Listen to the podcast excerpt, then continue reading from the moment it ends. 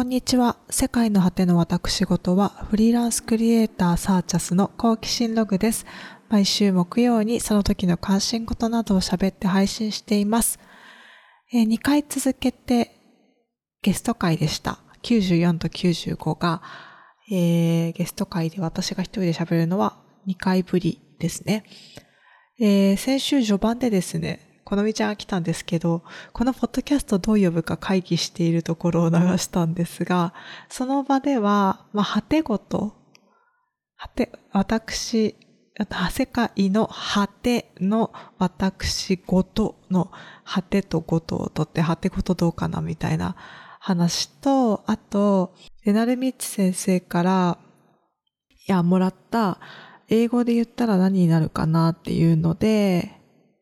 chatting Roma local to the world かな？わかんない。ちょっと発音わかんないけど。あのー、で、チャロワはどうかなって言ってたんですけど、あのー、その後ですね、オフラインで進展があって、あの、果てごとっていうのをもう一声の乗せて、果てくしごとってしたら、なんか、元の世界の果ての私ごとの略っていうのがわかりやすくて、いいんじゃないかっていうことになっています。あの、わた、はてことだとね、なんか、なんて言うんだろう。はてなっぽいなって私思ってて、あとなんかちょっと終わっちゃってるようなことみたいな、疲れ果ててるみたいな印象がちょっとあるかなとか思ってたりして、もう少しこう自分のこのタイトルに似た感じにしたいなと思ってたんですが、果てくしごとって結構いいかなと思って、五感も収まりんじゃないとか言ってたんですけど、で、あの、チャロワっていうもう一個作ってたやつはチャロワにして、このポッドキャストのリスナーを呼ぶときの呼び方をチャロワにしようかって勝手に言っていたところです。なので、これ今聞いてるあなたはチャロワです。チャロワの皆さんこんにちはですね。はい。いつもありがとうございます。ということで、あの、私ですね、えー、今週一歳年を取りました。獅子座の女でした。私はですね。で、あの、ギリギリね、もう少しで乙女座になるんですけど、あ、これ配信、配信してるときはもう乙女座の月かな？なってるんですけど、あのー、今年はですね、誕生日の前の日に超個人的な話なんですけど、メモリアルな出来事がありまして、あの、12年前に遡るんですけど、あの、その頃ですね、割と頻繁に集まっていたメンバーがいて、あの、誕生日会、それぞれそのメンバーの中で誕生日が来たらよくやってたんですね。その日に集まってみんなで飲むっていうだけなんですけど。で、その中の一人に、つばめ文庫っていう古本屋の店主で、まあ通称つばめさん、そのまんまなんですけど、つばめさんがいて、で、なんか、その時ですね、誕生日、主人公はつばめさんなんだけど、誕生日の本人が遅れてきていて、で、いない間にその場に集まってたみんなで、はがき買ってきて、あの、普通の普通はがき、郵便普通はがき買ってきて、つばめさんにメッセージ書いて、なんかそれをそれぞれに投函しようみたいな感じだったんですね。たし、多分、なんかそういういきさつだったと思います。それぞれで投函しようみたいな。それで、なんか、それぞれに持ち帰って、まあみんな投函したと思うんですけど、私投函しないで、マジでずっと車の助手席のあの前のボックスみたいなとこあるじゃないですか、大体。あそこに入れてて、出してなかったんですね。で、それ、あのー、そのままずっと乗せっぱなしにしてて、なんか開けるために、あ、これ出すの忘れてたってずっと思ってるんだけど、出さずにそのままにして、また閉めるみたいな、後で出そうとか思うのがずっと続いていて、しかも、あの、今の車って、その、えー、はがきを書いた時から乗り換えてて、多分5、6年前に乗り換えてると思うんですけど、今から。あの、そ、そこは乗り換える時にも気づいて、あ、そうだった、このハガキ出してないわ、みたいな感じになったんですけど、なんかそれで捨てるのもなんだしな、とか思って、また助手席のあの前のところに入れて そのまま過ごしていて、で、その間につばめさんに会わなかったわけじゃなくて、会うこともあったけど、それでも渡せてなくって、ずっと持ってたんです。で、あの、ここ数ヶ月はその10席のあのボックスから出して目に見えるところに置いてて、比較的。あの、もし渡せるタイミングがあったら絶対渡そうとか思ってるんだけど、渡してないままそのまま過ぎていて、しかもハガキの切手がですね、50円のハガキなんですよ。だから値上がりしてるんですよね、今までの間に。で、その、なんか、値上がりした分切って貼るのもな、みたいな感じでずっと持ってたって感じなんですけど、あの、私のだけの行動してたら絶対まだずっと持ってたと思うんですけど、あのですね、この前ですね、お休みの日に、あの、このみちゃんのゲスト会で、えー、話に名前が出てきたギャミちゃんっていうことを会ってて、で、一日、いや、午後から一緒に過ごしてたんですけど、最後につばめさんのとこに寄りたいって言い出したんですよ。で、あの、それぞれの車で行ったので、私、そのハガキと一緒に行ったんですよね。でも、私がどれだけ部活かっていうと この段階で、あ、ズワイさんとこ行くならこのハガキ渡せばいいやっていうことも思いつかないで、そのまま、あ、じゃあ行こう行こうとか言って行って忘れてたんですよね。完全に。で、あ、ズワイさんのところで普通にズワイさんとギャミちゃんと、ギャミちゃんの娘ちゃんと、あの、まあ、喋ったりとかしてて、そしたらギャミちゃんが、あの、荷物送るから、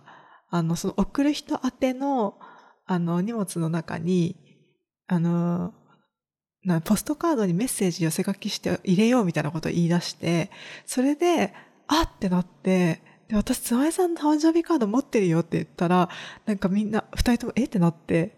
え、何、何の話？みたいな感じになって、私、え、じゃあもう取ってくる見、見せたいから取ってくるって言って取りに行って、ついに、あの、つまめさんに12年前に書いた、あの、はがきを渡すことができました。で、30歳におめでとうって書いてあったので、30歳になろうとしていたつばめさんにメッセージを書いてたものが、12年越しで渡せたんですけども、ほんとすごい、す、すがすがしくて、めっちゃ嬉しかったっていうか、なんか目詰まりがほどける感じがしたっていうか、まあマジでさっさと渡せばよかったんですけど、あのー、このね、なんか感覚はその12年貯めてたことによって得られるすがすがしさだったので、まあ、得難いものだったなと思っています。しかもですね、私そのハガキ見て思ったんですけど、なんか書いてある文章が、あなんか、その12年前に書いたからっていうのもあるんだと思うんですけど、普通なんか、その、あ、こんなこと書いたんだ、面白いね、みたいな、なんかちょっと、あると思うんですけど、まあ、あっさりした文章が書いてあってで、私イラストレーターだしデザイナーなので、あの、絶対もっとよく書けるはずなんですよ。やろうと思えば。だけど、素で書くとあんな感じなんだよなっていうのをすごい思い出して、で、これ何回か経験していて、あの、私、高3の時に英検2級を取得しているんですけど、その試験で、あの、地元から、地元は鹿児島県の中でも田舎の方にあるので、そこから県庁所在地である鹿児島市内に、まあ、受験しに行ったんですね。で、その時に、鹿児島中央駅、その時まだ鹿児島中央駅じゃなかったかもしれないけど、まあ、その一番大きい駅の駅前で、あの NHK のどーもくんっているじゃないですか。あれの着ぐるみに遭遇して、あの、そこで10年後の自分へメッセージを書いてくださいっていうのが書いてあったんですよね。で、それで書いたんです。私、あの、なんかどーもくんとあのうさぎのおじいちゃんのぬいぐるみの写真がついたハガキに10年後の自分宛てになんか文章を書いたんですね。で、どんなことが書いてあるのかな？なんかちょっと10年後に読んだらしんみりしちゃうようなことが書いてあるのかなとか思うじゃないですか。なんかちょっと役になりきってというか、大げさに書くみたいな、そういう、こう、のを期待していて、でも届いたの見たら、てか、届くまでそれ書いたの忘れてたんですけど、届いた、あ、これ書いたわと思って見たら、もうね、なんかね、あっさり書かれていて、全然面白くないんですよ。なんか、さらっとした文章。で、過去の自分にちょっとがっかりしたっていうか、でも10年前のそのつばめさんのハガキも同じ感じだったので、つまり私はですね、なんか、あの、そうやってお客さんとかの話を聞いて、こう、いろいろこう、伝えられるようにいろんな形を考えたりするみたいな役をやってる割に、その、なんだろう、あの、自分の素で何かやろうとすると、演じたりとか、持ったりとか、そういうのがすっごくできない、なんて言うんだろう。いいように言うと、あの、素直というか、まあ、正直なたちなんだな、みたいな感じで、あの、悪いように言うと、まあ、ちょっとそっけないというか、あっさりしている。面白みがないみたいなところがあるのかなと思っていて、で、なんか前にですね、人から言われたことがあるのは、なんかさーちゃんが作るものって複雑なものでもどっか清潔感があるよねって言われたことがあって、褒められたと思ってたんですけど、あまあ褒めたつもりで言ってくれたんだと思うんですけど、めっちゃブラードに包まれてるけど、まあ結局裏を返せば そういうことだなとか思ったりして、あの、まあ正直自分でもですね、自分について、こう、年を重ねるにつれて出てくるような円熟味とか、妖艶さとか、そういうのが、なんか全然ないな、みたいな。欠けてるなってちょっと思ってたんですね。で、あの、よくその若く見えるっていう、言われるんですけど、それってなんかその あの、まあ、多分褒め言葉で言ってくれてるんだけど、あの、自分としてはそういうのが足りないっていうのをうっすら感じてるから、なんかちょっと、あの、なんつうの、複雑な気持ちで聞いていた部分があるんですけど、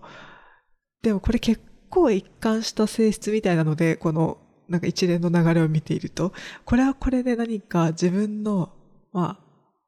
なんだ、特徴として思ってやっていくしかないのかなと思いました。あの、かなり久しぶりに会う友達とかにも、なんか、さあちゃんってさ、みたいな、いつ会っても昨日も会ったっけみたいな態度で接してくるから、なんかいいわって言われたことがあるんですけど、それをいいと捉える人もいると思うんですけど、何この人みたいな。なんか変化ないなみたいに思ってる人もいそうだなとか思ってそう。なんですけど、まあでももうその年を取るにつれて深ま、深まっていくなんか迫力とか、そういうのを目指すのを諦めて、なんかいつでも軽率で付き合いやすいみたいな、まあ存在？そういう人なんだ自分はということを自覚して発信していくみたいなのを目指していこうかなと思いました。なんかもう、あの、そうですね。本当は、あのね、怪しさとかね、円熟した感じとかそういう複雑な魅力みたいなのにめっちゃ憧れがあるんですけど、どうもそういうの私から出てこないみたいなので そうですね。あの、あるものでなんとかやっていこうかなと思ってます。えー、で、誕生日付近に、その当日に、あのですね、近所に親族が住んでるんですけど、いとことか、いとこのおばちゃんとか住んでるんですけど、あの、帰省してたみたいで県外に住んでる子たちが帰ってきたみたいなんですけど、私が結構バタバタしてて、なんかうちに来てくれた時があったみたいなんだけど、会えなかったんですよね。でもその誕生日当日の日になんか急にやってきて、私の顔見ないといけないから来た、みたいな感じで来てくれて、あの、まあ、誕生日ってことはもう忘れてんです、みんな。子供もちっちゃい子もいっぱいいるし、いろんな人の誕生日が入り混じってるから、私も誕生日など、そんな別にみんな覚えてなくていいんですけど、でもその誕生日に来たということよりも、その私に会いたいと思っているという事実、その子たちがですね。それがすごいなんかギフトに感じて嬉しかったです。あの、結局、その、言わなきゃいけない状況になって誕生日なんだよねって言ったんですけど、まあ、あの、それですごい、へっく、しまった、忘れてたみたいな感じになってたんですけど、まあ、それも含めて可愛くて、いい、いいなと思ったんですけど、で、あとですね、誕生日当日に、そのいとこたちと会った後に、これもまたですね、誕生日って知らない韓国の友達から、もうめっちゃ久しぶりになんか元気ですか？みたいな。ちょっと連絡してみようかなと思って連絡したよみたいなのが来て、で私がへーってなって今日誕生日なんだよって返したら、えーってなって、なんか、なんか、あの、私のことすごい思い出してくれて、急に連絡したくなったんだよ。なんかすごいね、みたいなやりとりをして、まあ、近況を報告し合ったりとかして、まあ来年か今年の年末にかけてかどっかでまた会いたいねという話をしたりとかですね。あのー、あとは私と一日違いの誕生日の旧友がいまして、まあその子から毎年メッセージが来るんですけど、あのー、まあ近況をですね、最近聞いてなくって、それ聞いたらすごい大きく変化していて、まあ、そうなんだみたいな感じになって、まあちょっとちょうど会えるような機会がありそうなことが発覚したので、まあ近日会うことになりました。まあそんな感じでですね、ま、なんか周りの人たちとのゆるっとしたつながりを、まあ、今後この人たちとは長く付き合っていくのかもなって思うような風に感じる人たちとのつながりを確認するような誕生日周辺の日々だったかなと思い返しています。良い日々が待っていそうな気がします。そうですね。で、YouTube でね、あの、今年のっていうか、この誕生日以降の目標として、YouTube でですね、ポッドキャストは、あの、時間ができたらアップするようにしてるんですけど、それ以外のなんか動画を作ってみたいなって思ってるんですけど、まあ、どういうものがいいですかね。なんか、あの Vlog できるかなって思ってたんですけど、意外と難しい気がしていて、いきなり作るの。あ何かテーマを決めて、その、私がこう誰かに伝えて役に立てそうなことをシリーズにするのが良さそうかなって思ってるんですけど、テーマ決めるとちょっと真面目になりすぎるんですよね。私の場合。で、それでなかなか出来上がらないっていうのができ、あの、続いていて、まあ音声だけっていう、いうのが、このポッドキャストはそういう意味では気が楽です、個人的に。あの、あとはまあ漫画を書きたいと思ってるので、えー、一年かけていろいろ書いていこうかなと思ってるんですけど、で、そういうふうに考えていくと、どっちも難しいかなとか思い始めて、結局映像はまあ大変なので、漫画にしようかなっていう、あの、ちょっと、あの、ぬるいこと、気持ちが湧いてきたりするんですけど、でもなんか気分的にはどっちかにコミットってするのは今までの私のやり方すぎるので、あの今後はね、どっちもできるくらいの力加減を自分でこう調整してサクサク小さく出していくみたいな方がいいような気がしてるんですね。そこの迷いが今ちょっとあります。一つ思ってるのは、あの、私、あの、新しく事業を始めたりとか、お店を始めたりとか、そういう状況で、この社内にデザイナーさんがいないとか、あの、そういう人たちがやっぱ自分で、あの、サイトとか作れる、こうツールとかあるし、あの、印刷も自分で入稿してできるとかが、あの、世の中あの、サービスとしてあるので、それのやり方とかを、とかポイントとかを、あの、簡単にできるところだけ、こう発信してあげると。で、それで自分たちのペースがこう固まってきて、売り上げが、こう、たくさんあって、広告費が取れる人が増えると自分にも仕事が回ってくる世界になるので、まあ、そういう人たちのために発信をするっていうのはもしかしたら少し一つありかなとか思ったりはしてるんですけど、他何かこうもうちょっとなんかビジネスとかとあんま基本あの、つながらなそうなことでもいいので、自分が何かこう伝えてみんなが、もうこれ教えてくれたら嬉しいなって思うようなことって何なんだろうって考えてるんですけど、ちょっと今んとこわからないでいます。あと誕生日に自分に何か買ったりするんですけど、毎年。ちょっと今年はまだ決め決めかねていて、8月中に買おうかなと思ってるんですけど、はい、そんな感じで、ぬるぬるとした誕生日の一日でした。えー、今週はですね、この辺で終わりにしようかなと思います。ちょっと私さっき天気予報で聞いたんですけど、1ヶ月、あと1ヶ月は別にめっちゃ暑いって、もう9月が来るのに、そういう予報が出てるみたいなので、ちょっとうんざりしてるんですけれども、まあ生きていこうと思います。インスタグラムで、えー、更新する、した時はストーリー上げてるので、よかったらフォローしてください。えー、その他ですね、ウェブサイトなども概要欄にあるので、見てみてください。